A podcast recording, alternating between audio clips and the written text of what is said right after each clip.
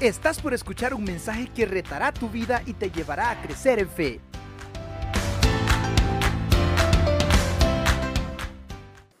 Esta noche quiero compartir con ustedes sobre algo eh, muy esencial que tenemos como herramienta los creyentes. Instrumentos esenciales que tenemos a nuestra disposición en la Biblia para estos tiempos de mucha adversidad. El complejo mundo en que vivimos puede generarnos confusión, desánimo, aflicción y puede debilitar la fe hasta del más firme de los creyentes, hasta el más fuerte de los creyentes. Puede hacernos perder de vista las promesas, las declaraciones, las instrucciones encontradas en la palabra como guía para los que hemos creído, para los que hemos confiado en el Señor. En momentos de incertidumbre y mucho alboroto, en momentos de lluvia, de olas, de relámpagos y bulliciosos truenos, en medio de una tormenta, no es fácil recordar, no es fácil ver, no es fácil escuchar, ni siquiera las palabras alentadoras del mismo Señor Jesús. Pero dentro de las escrituras encontramos aliento y ellas nos dan esperanza y nos dan instrucción. Nos dan instrumentos para guiarnos en los momentos más difíciles. Leamos por favor Filipenses 4 de los versículos 6 al 10 y en ellos, como veremos, encontraremos algunos de los instrumentos tan útiles durante la adversidad. No se inquieten por nada, más bien en toda ocasión con oración y ruego, presenten sus peticiones a Dios y denle gracias. Y la paz de Dios que sobrepasa todo entendimiento, cuidará sus corazones y sus pensamientos en Cristo Jesús. Por último, hermanos, consideren bien todo lo verdadero, todo lo respetable, todo lo justo, todo lo puro, todo lo amable, todo lo digno de admiración. En fin, todo lo que sea excelente o merezca elogio. Pongan en práctica lo que de mí han aprendido, lo que de mí han recibido y oído, y lo que han visto en mí, y el Dios de paz estará con ustedes revisando, limpiando, moviendo cosas durante estos días de, cuarentena, aprovechando para hacer un poco de limpieza, para buscar este, algunas cosas perdidas, me he encontrado con objetos que me han traído a la memoria otras épocas de mi vida. Durante 20 años, o más de 20 años, más de 22 años, me dediqué a la, aviación, a la aviación militar. Muchas cosas eh, vienen a mi mente de esa época y entre ellas eh, enseñanzas. Una en especial que siempre he considerado este, muy eh, atinada y siempre considerado muy relacionada a nuestra vida como creyentes es la de confiar en los instrumentos. Desde el inicio de su carrera, un piloto es formado en principios, eh, en fundamentos que un día salvarán su vida. Uno de ellos es confiar en un conjunto de instrumentos que muestran la condición del motor, eh, cómo están los sistemas de su aeronave, muestran la posición, su ubicación, su altitud, la actitud misma de la aeronave y estas pues en caso de encontrarse en lo que en aviación se llama condiciones climatológicas adversas, o sea, mal tiempo, tormenta, eh, lluvia, él podrá continuar volando la aeronave hasta un aeropuerto, aún en medio de la oscuridad, de la lluvia, de vientos extremos, de relámpagos y de ruidosos trenos. Todas estas cosas eh, serán un obstáculo que él podrá vencer con solo recordar y retomar en esos momentos el principio de confiar en sus instrumentos. De la misma manera, los creyentes hemos sido formados, instruidos y equipados en nuestra fe. Eh, y, nos ha sido dado lo necesario para poder volar en medio de las tormentas espirituales que podamos encontrar en nuestra vida.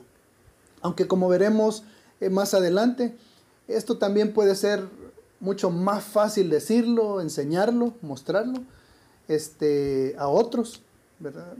Que ponerlo en práctica cuando se llega a ese momento de adversidad. ¿Por qué no me acompaña en un breve vuelo en el que hablaremos de esos instrumentos que nos han sido dados mediante la palabra. Hablaremos de los momentos para, para los cuales nos será de mucha ayuda y de aquello que podemos esperar al final de la adversidad, si mantenemos confiadamente nuestra mirada en estos instrumentos. en ese instrumento principal que es la palabra de Dios. Luego que un estudiante piloto aprende el funcionamiento de su aeronave, la conoce por fuera, por dentro, aprende a despegarla, a maniobrarla, a controlarla en diferentes actitudes de vuelo y aterrizarla, este comienza la fase intermedia de su entrenamiento. En esta fase, él llega a conocer y aprende a utilizar sus instrumentos de vuelo, de navegación, para así poder volar hasta una estación, hasta un aeropuerto, aún en condiciones de poca o ninguna visibilidad. En un día con un cielo azul, soleado y despejado de nubes, estos instrumentos lo que hacen es corroborar lo que el piloto claramente puede ver afuera de su aeronave. Eh, con sus propios ojos, la actitud de vuelo de la aeronave, si está nivelada, si está virando, si está en un ascenso, etc. Su velocidad, su rumbo, distancia y ubicación con respecto a referencias en el terreno, así como distancia y ubicación con respecto al aeropuerto más cercano y a otros lugares. Eh, son maravillosos instrumentos y puede apreciar su utilidad sin mayor problema, pues está viendo y corroborando que lo que está afuera es lo que sus instrumentos dentro de la cabina eh, le están reflejando. Un piloto que ha sido bien entrenado y que ha realizado muchas prácticas llega a desarrollar una gran habilidad volando solo con sus instrumentos. Esto lo hace mediante simulaciones computarizadas y mediante prácticas con un equipo especial eh, durante el vuelo que obstruye su vista hacia afuera de la aeronave para que pueda realizar todas sus maniobras y una aproximación o muchas aproximaciones eh, hacia el aeropuerto desde el que partió, eh, solo viendo sus instrumentos. llega a sentirse muy cómodo y confiado, comprobando vez tras vez que sus instrumentos son confiables y que tiene la práctica necesaria para utilizarlo cuando la situación así lo requiera. De igual manera, sucede en nuestros mejores días como personas de fe, como creyentes, cuando todo va bien y nos regocijamos leyendo y meditando en versículos y pasajes de la Biblia que alientan nuestra fe e incrementan nuestra confianza en el Señor. Entonces, vemos algunos versículos como el Salmo 119, 105, con una gran claridad. Eh, lámpara es a mis pies tu palabra y lumbrera mi camino. Por supuesto, estamos viendo todo iluminado, estamos viendo todo claro y el sol del Señor resplandece sobre nuestra vida. O el Salmo 23, 4, cuando dice, aunque ande en valle de sombra de muerte, no temeré mal alguno porque tú estarás conmigo. Tu vara y tu callado me infundirán aliento. En un ambiente de cielos azules, sol brillante y vientos favorables, podemos ver claramente lo que nos ha sido dado y exaltar las maravillas del Señor y expresarlo en voz alta y enseñar de sus bondades eh, a toda voz. Y podemos decir cosas como el Salmo 19.1, eh, que los cielos cuentan la gloria de Dios y el firmamento anuncia la obra de sus manos. Qué lindo hablar eso y decirlo cuando todo es visible, cuando todo es claro para nuestros ojos, cuando la adversidad aún no ha llegado. En momentos así confiamos plenamente y nos sentimos seguros. Estamos preparados para lo que sea, bien entrenados, casi invencibles. Y de repente viene lo inusitado. Cuando sentimos esa gran seguridad, cuando nos sentimos casi que hasta orgullosos por lo que conocemos, por lo que podemos enseñar a otros, por lo que nosotros eh, consideramos que es roca sólida bajo nuestros pies, viene aquello que no esperábamos. Llega el momento de poner a prueba toda nuestra alabanza, todo nuestro discurso, nuestra enseñanza, nuestra fe. Llega el momento de confiar en esos instrumentos que nos han sido dados precisamente para cuando se presenta la adversidad. Siempre recuerdo una tarde en la que una tormenta nos sorprendió durante un vuelo que realizaba junto a otro piloto. De repente nos vimos rodeados por una gruesa nube negra, oscuridad y luces que provenían de relámpagos. Perdimos todo contacto visual con el terreno y con nuestro alrededor. Yo comencé en ese momento a dudar de lo que veía, eh, de lo que percibía, de lo que sentía y de los instrumentos con los que tanto había practicado y a los que en ese preciso momento debía recurrir. En condiciones como esa, el cuerpo se tensa, nuestros sentidos nos confunden, lo que es abajo parece arriba y estando en una situación eh, de vuelo recto y nivelado, horizontal con relación a la tierra, el oído medio le comienza a jugar bromas al cerebro y le dice que está en un viraje pronunciado, que se está en un leve ascenso o que se está en una precipitosa, una vertiginosa picada hacia la superficie. Todo es confusión. Las cosas no son lo que parecen y el cerebro fácilmente se confunde. Abajo, aunque no lo podamos ver, hay cerros, hay árboles, hay cables, hay obstáculos letales.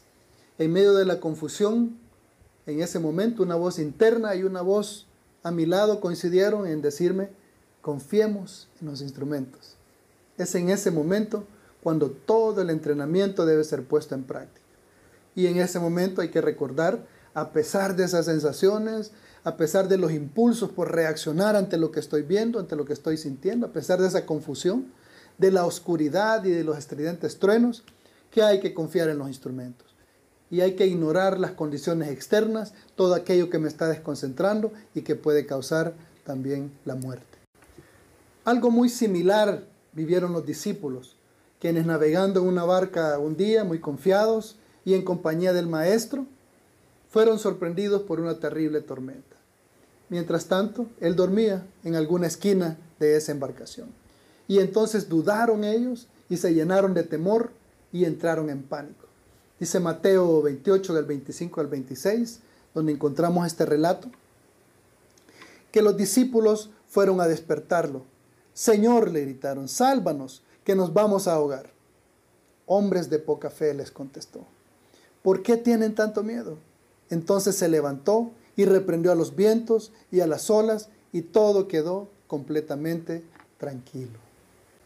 Y esa no fue la única situación adversa que, experimentaron los discípulos del Maestro, ya que al igual que la confusión por la que pasaron después de su crucifixión, como nos compartió nuestro hermano eh, Orlando este domingo pasado, hubo otras circunstancias que pusieron a prueba su fe y pusieron a prueba la confianza en las palabras de Jesús, en las palabras de su Padre. De igual forma, nosotros podemos también ser sorprendidos por una tormenta, podemos ser sorprendidos por situaciones complicadas, por la guerra, por atentados, como le ha ocurrido a muchas personas alrededor del mundo, por la adversidad como la que estamos viviendo en estos momentos. No todos estamos bajo las mismas condiciones. Quédate en casa puede significar para mí un par de habitaciones, una sala y hasta un patio. Todo compartido con algunos de mis seres amados. Pero estoy consciente, y todos debemos de estarlo, que quizás para usted la situación puede ser muy distinta. A lo mejor usted está confinado a una sola habitación y quizás su compañía son dos personas que hasta este momento usted desconocía. O peor aún, quizás no está acompañado por nadie. Quizás está en una habitación o en un apartamento o en una casa, usted solo, usted sola. La soledad, el aislamiento puede convertirse en momentos de mucha adversidad terrible para nuestro ser. Puede ser el enemigo que quiere destruirnos en determinado momento. Nuestro espíritu puede flaquear y perder todo ánimo. Nos podemos afligir, podemos dudar. Ser sorprendidos por una situación tan fuera de lo común como esta pandemia puede generar una sensación de ansiedad, de depresión, de desesperanza, tanto por no poder estar con los que amo, como por no saber cuánto tiempo durará y cómo voy a salir de compromisos que ya tenía, cómo obtendré los ingresos necesarios que ya desde antes escaseaban para poder salir adelante. Situaciones adversas como esta pueden desesperar nuestro espíritu al sentirnos impotentes de ayudar a alguien, a un ser amado, a un amigo, a una persona conocida, apreciada, que no la está pasando bien, pero que está demasiado lejos para poder hacer algo. Es justo en medio de situaciones adversas como estas en las que deben resonar esas palabras de orientación y aliento que encontramos en la palabra de Dios. Es cuando debemos eh, recurrir a esos instrumentos de salvación en medio de la adversidad. El pasaje que leímos al inicio de este mensaje allá en Filipenses 4, habla en primer lugar en sus versículos 6 y 7 que debemos presentar nuestras peticiones al Señor. Ese es nuestro primer instrumento. La oración, la súplica. Y dice además que al presentar esas peticiones, que también en oración demos gracias. Demos gracias por las cosas por las que estamos pasando. Esto nos recordará que lo que estamos pasando no trasciende su voluntad. Esto nos traerá paz y esa paz que sobrepasa todo entendimiento y toda adversidad. Esa paz que Jesús ejemplificó en esa barca en medio de la tempestad. En segundo lugar, dice el versículo 8 siempre en este pasaje, pensemos, consideremos y practiquemos todo aquello que es digno de admirar, todo aquello que es noble. Seamos justos, obremos el bien para testimonio de la palabra. No hagamos lo que los demás puedan estar haciendo por desesperación, por necesidad, por ansiedad. Especialmente si sabemos que vamos a afectar a otras personas, a las cuales en realidad deberíamos nosotros estar ayudando y trayéndoles esperanza. Por último, dice el versículo 9, actuemos como Jesús lo haría, como lo hizo el apóstol. Imitémoslos y seamos dignos nosotros mismos de ser imitados, valientes en adversidad, dando aliento y esperanza al que está junto a mí, guiando, dando el ejemplo en todo. Es entonces cuando algunas declaraciones eh, deben dejar de ser tan solo dichos religiosos, dichos doctrinales y deben volverse reales para nosotros. Es entonces cuando debemos poner en práctica y confiar en estos instrumentos que encontramos en su palabra. Jesús nos lo dijo en Juan 16, 33. Estas cosas os he hablado para que en mí tengáis paz. En el mundo tendréis aflicción, pero confiad, yo he vencido al mundo. Y como nos lo recuerda también el apóstol en Santiago capítulo 1, el versículo 2 al 3. Hermanos míos, tened por sumo gozo cuando os halléis en diversas pruebas, sabiendo que la prueba de vuestra fe produce paciencia. No va a ser fácil, ya que la situación nos va a asediar, nos va a desesperar, nos va a sacudir y hacer dudar de todo aquello que en algún momento nos hizo sentir incluso orgullosos por nuestra manera de recordar y enseñar las escrituras. Pero es aquí cuando la fe engrana y le dice al cerebro, cuando la fe engrana y le dice al corazón que confíe, que lo que siente es confuso y que es pasajero, que no desmaye. Y al haber pasado un tiempo, al perseverar en mantener nuestra mirada en ese instrumento de fe, que es su palabra, podremos volver a ver la luz de su justicia. Volveremos a experimentar la calma, volveremos a experimentar esa paz después de la tormenta. No hay nada más tranquilizante después de una larga aproximación por instrumentos que ver finalmente las luces de una pista de aterrizaje. Meses de entrenamiento en situaciones simuladas, ya sea en una computadora o en la aeronave, cobran entonces sentido para un piloto cuando éste experimenta por primera vez la sensación de seguridad al poner el tren de aterrizaje sobre el asfalto de la pista. Luego de haber pasado por situaciones adversas, a través de esa oscuridad, de esos truenos, de esa falta de visibilidad. Y, y dice finalmente, sin importar la fe de muchos, gracias Señor, gracias Dios. En su interior, por supuesto. Por fuera está mostrando ese estoicismo, ese orgullo, eh, ese aspecto de conocer exactamente lo que está haciendo, de confianza, que por supuesto la tiene para poder realizar eh, estas maniobras. No solo lo ha logrado, no solo ha sobrevivido, sino que ha aprendido un poco más. Ha afirmado sus habilidades, su entrenamiento, ha incrementado su confianza y junto a una sensación de alivio experimenta satisfacción y hasta orgullo por su destreza. De igual manera, no hay mayor gozo para un creyente que encontrarse en los brazos amorosos de nuestro Señor luego de haber confiado durante la adversidad, de haber experimentado paz durante la tormenta, de haber confiado en su palabra y haber dado gracias en medio de la calamidad, de haber tenido su mirada fija en el mismo autor y consumador de la fe. Nuestro espíritu no solo se regocija, sino que se siente aliviado, se siente más fuerte, se siente más preparado y ha ejercitado la fe. Tal y como lo dice el profeta allá en Jeremías 17, en los versículos 7 y 8. Bendito el varón que confía en Jehová y cuya confianza es Jehová, porque será como el árbol plantado junto a las aguas, que junto a la corriente echará sus raíces, y no verá cuando viene el calor, sino que su hoja estará verde, y en el año de sequía no se fatigará ni dejará de dar fruto. Y lo confirma el apóstol en primera de Pedro 5, versículo 10.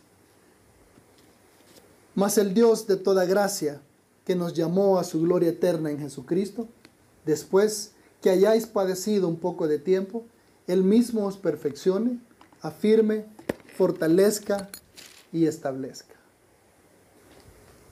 Por medio de su palabra, el Señor nos ha dado instrumentos de mucha confianza. Nos ha revelado principios que nos sostienen en medio de la adversidad, en medio de la tormenta, en medio de la tempestad.